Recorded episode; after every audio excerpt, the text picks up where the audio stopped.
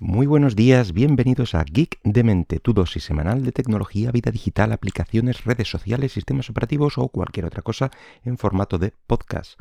Este es el programa número 230 del miércoles 19 de octubre del 2022. Y hoy, pues mira, vamos a volver a hablar de Google porque el 6 de octubre tuvo lugar el evento de Made by Google. Eh, bueno, y presentando cosillas, pero bueno, pues con el día de fiesta que hubo la semana pasada no hemos tenido la oportunidad de, pues de, hablar de ello, de comentarlo y tal. Eh, y además, pues ya, digo que este, este evento en concreto es el de presentación de novedades hardware, que bueno, pues que es lo, más, eh, lo más eh, interesante y bueno, lo que más da para, para comentar. Básicamente fue un evento dedicado a la marca Pixel, que es eh, la, familia sobre la que agrupa Google pues, eh, sus dispositivos. Y bueno, vino a centrarse en la inteligencia artificial junto con Android y junto con el chip eh, Google Tensor, que ya, ya se presentó el año pasado, creo que fue. Y, bueno, volvió a hacer hincapié en las tecnologías que ya vimos en el Pixel 6, que si el Live Translate, el Magic Eraser, el Real Tone, em, y todo esto eh, vino propiciado por ese antiguo Google Sensor y presentó el, nuevo, el de este año, el chip Tensor G2. Bueno, y de, nuevo hicieron hincapié en, todo el ecosistema Pixel, eh, el cuidado diseño de toda la familia de dispositivos, los materiales, los colores utilizados, todo tiene una cohesión eh, entre ellos. Además de, del tema de seguridad, para ellos es, ellos y para nosotros más todavía es muy importante la seguridad y la privacidad. Y bueno, implantaron cosillas como por ejemplo eh, un sistema de VPN que vendrá junto con el Google eh, el Pixel 7. En, en teoría vendrá sin coste extra. Y bueno, como el punto importante es el software, eh, aseguran que los Pixel tendrán actualizaciones de características cada poco tiempo, que llamaron Feature eh, Drops, y prometen 5 años de actualizaciones directamente desde Google. Que, para eso son sus dispositivos y pueden actualizarlo cuando, cuando quieran. Y por fin llegamos a, lo que fue la presentación de los Pixel 7 y Pixel 7 Pro, sin mucho bombo, he de decir que ya mm, eh, cuando hablaron del diseño y de todo esto, ya sacaron imágenes y cosas y tal, pero eh, cuando llegaron a este apartado no hubo sorpresa ninguna, ya que la línea de diseño es bastante continuista con lo que vimos en el Pixel 6, es decir, sí, mm, más o menos eh, del mismo estilo, con esa eh, banda trasera muy resaltada que agrupa ahí las, las cámaras del dispositivo. Y bueno, tenemos un Pixel 7 con dos de estas cámaras eh, una pantalla de 6,3 pulgadas y un refresco de 90 Hz, o decir de hasta 90 Hz. Y el Pixel 7 Pro, en cambio, tiene tres cámaras, una pantalla un poquito más grande de 6,7 pulgadas y una tasa de refresco de hasta 120 Hz. Esto de hasta eh, hasta los 120 Hz es que la pantalla puede ponerse eh, a muy pocos hercios de refresco, con lo cual hay un menor consumo. Principalmente se va a utilizar para eh, la pantalla cuando está en always on, es decir, cuando está apagado el dispositivo, sí tendrá em, cierta información como la hora o no sé, alguna notificación, cosas de ese estilo. Entonces, para aplicaciones que no necesiten mucho refresco, baja completamente y eso hace un, eh, menor consumo de batería. Las nuevas características del, del chip que hablábamos, el Tensor G2, eh, propicia pues, eh, el Voice Assistance, que es una traducción en tiempo real y bueno, hacer transcripciones de, mensajes de voz a texto, si, te hace falta. Y bueno, todo esto sin necesidad de salir a, Internet, es decir, lo hace todo dentro del dispositivo. También eh, las características de este chip prometen una reducción de ruido de fondo en las llamadas, eh, y evidentemente un uso intensivo de la fotografía computacional, ya que han mejorado eh, esta tecnología que hablábamos, el Real Tone, em, hay un asistente también para selfies, también el Magic Eraser, que es para, para eliminar distracciones de las fotos. No estoy muy de acuerdo con esta tecnología.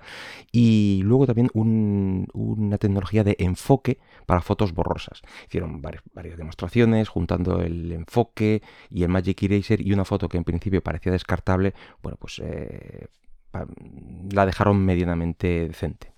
Y en vídeo, pues también presentaron el Cinematic Blur, que es un efecto similar al que presentó Apple, si os acordáis, que también, pues, em, es decir, eh, dejar enfocado el, objeto principal y, bueno, pues el fondo, un, un un bonito bokeh que desenfoque eh, muy al estilo de lo que puede hacer pues, una, cámara de fotos, etcétera, y le da ese efecto cinemático. Bueno, pues aquí también han cogido, eh, han copiado esa tecnología y la han implementado. También han implementado una estabilización bastante llamativa para lo que es el vídeo. Hicieron eh, una demo con alguien montando en monopatín y el cámara también montado en monopatín siguiendo al, primero o, corriendo, no sé cómo estaba, pero hicieron la prueba del con em, estabilización y sin estabilización y la verdad es que se notaba muchísimo. Y bueno, pues luego se colgaron bastantes medallas por el tema del zoom, eh, de, lo, de, lo, que aprendieron el año pasado, eh, de cómo mezclaban el zoom óptico y la IA para conseguir un zoom de hasta por 30, eh, la estabilización del vídeo también con el zoom, que mm, quien haya intentado hacer una foto, grabar un vídeo con mucho zoom, verá cómo eh, dejar quieto un objeto lejano, bueno, pues es, es un poco costoso. Entonces, bueno, pues si hay una cierta ayuda, perfecto.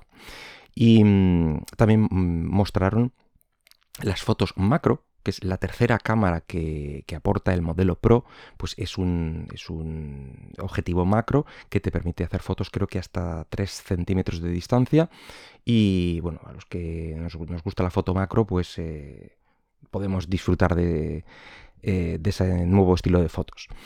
Y bueno, los precios. Eh, saldrán en 650 euros para el Pixel 7 y 900 euros para el modelo Pro haciendo hincapié ellos en que el, precio es menor que el de otras, eh, otros flagship de otras compañías.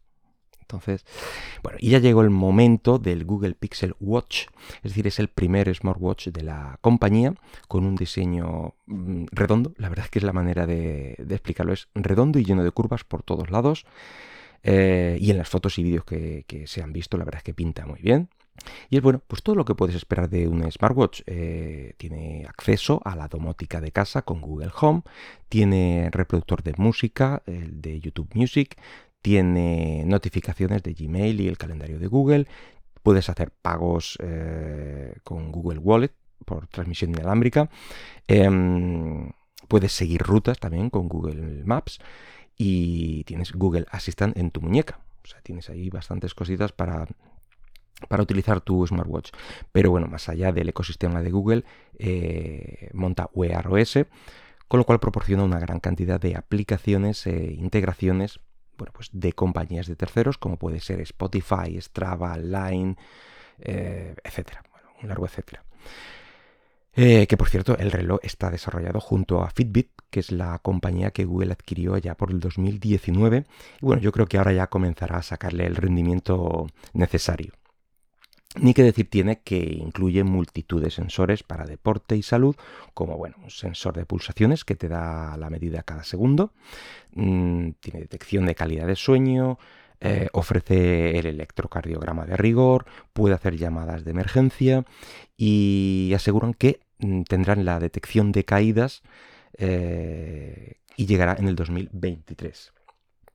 Este sistema, bueno, pues también lo implementa los Apple Watch y yo creo que intentan llegar a ese, a ese nivel de ofrecer pues prácticamente lo mismo. Eh, por cierto, la batería mm, dicen que dura más de 24 horas, pero vamos, mm, a los dos días no creo que te llegue. Y los precios están por 380 euros y 430 euros la versión LTE, es decir, con, eh, con llamadas, por así decirlo, con datos. Y bueno, si lo compras, eh, te ofrecen una serie de meses gratuitos en ciertos servicios de la compañía, como son tres meses de YouTube Music Premium y seis meses de Fitbit Premium. En fin.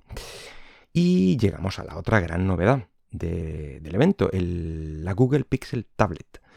Eh, Después de parecer que Google abandonaba a las tablets Android a su suerte, bueno, pues presenta una tablet precisamente dentro de su familia Pixel, lo cual le da un poquito de, empaque, de cierra un poco lo que es la familia con el, dispositivo que le faltaba. Bueno, aseguran que tendrá la mejor experiencia Android en una tablet y, y después de un concienzudo estudio que al parecer han hecho, dicen haber escuchado a los usuarios de tablet y aseguran que su uso se reduce, el uso de la tablet eh, o la tablet Android, se reduce a unos ratos muy concretos para después pues, languidecer en algún rincón de la casa esperando el próximo uso o cargándose o cualquier cosa. Así que se les ha ocurrido, eh, en una alarde de imaginación, hacer una base de carga barra altavoz para, para esta Pixel Tablet.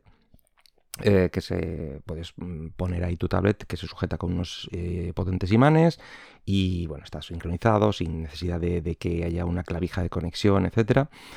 Y, bueno lo cual eh, además de tenerla cargada siempre y disponible 24/7 lo convierte en otro dispositivo de tipo smart screen para la casa eh, este, este, tipo mm, de, altavoces, bases de carga, lo hemos visto en, otras marcas como Lenovo, por ejemplo, desde hace mucho tiempo.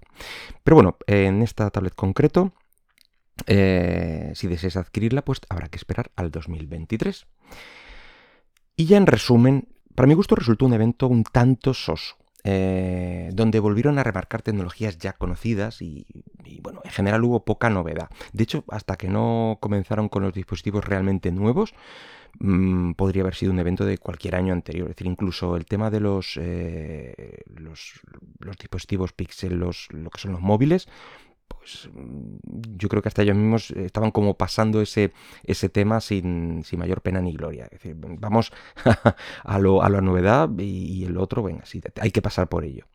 Así que del evento me quedaría con que Google vuelve a apostar por las tablets, eh, con que por fin saca rendimiento a Fitbit con el Google Watch, bueno, pues teniendo ya un portfolio bastante completo de dispositivos y bueno, pues sí, todas en las mismas líneas de diseño, eh, pero bueno, al ser todas de la misma compañía, asegura un emparejado rápido de dispositivos, sincronizando de forma rápida entre todos ellos, eh, en los que son de la compañía o en aquellos de otras compañías que se adhieran a esta tecnología de Fast Pair. Y bueno, todo esto recuerda bastante a lo que puede verse en dispositivos también de Apple, eh, cuando empareja o sincroniza dispositivos como son los AirPods y cosas así. Bueno, pues yo creo que vamos a tener eh, esto en, los dispositivos Pixel también. En fin, que nada más por hoy. Espero que el podcast haya sido de tu agrado y si lo deseas puedes dejarme algún comentario por Twitter en arroba geekdemente. Hasta luego.